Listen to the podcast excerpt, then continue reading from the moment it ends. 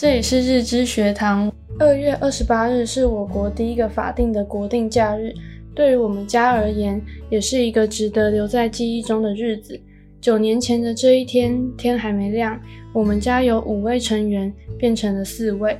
我们静静地守在妈妈的病床旁，她也是这样安安静静地离开了。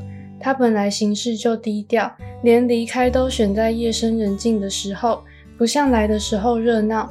他已经在医院待了快两个月了，也表达放弃急救的意愿。最后这十天已经是昏迷状态。我们陪在他身边走过医院的长廊，周围安静的只剩下沉重的脚步声。接着的八个小时，也是最后陪在他身边的八小时，我们持续念着经文送他离开。虽然非常非常的不舍，但是他已经完成了这一世的责任，可以没有病痛的到另一个世界。我们都应该给予祝福。我们帮他选一个他会非常喜欢的地方，就在我们家望过去的山上，可以看到他喜欢的海，还有一座红色的拱桥。老爸说，第一次开车载他通过这座桥，他开心得像个小女孩。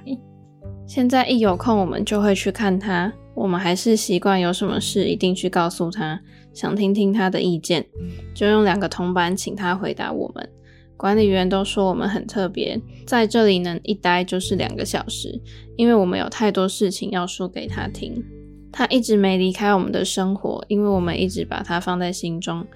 无论做什么事，我们常会问老爸，如果是妈妈的话会怎么说？我们也常会学他说话的方式来提醒老爸。除了看不到他、听不见他的声音以外，我们家处处有他。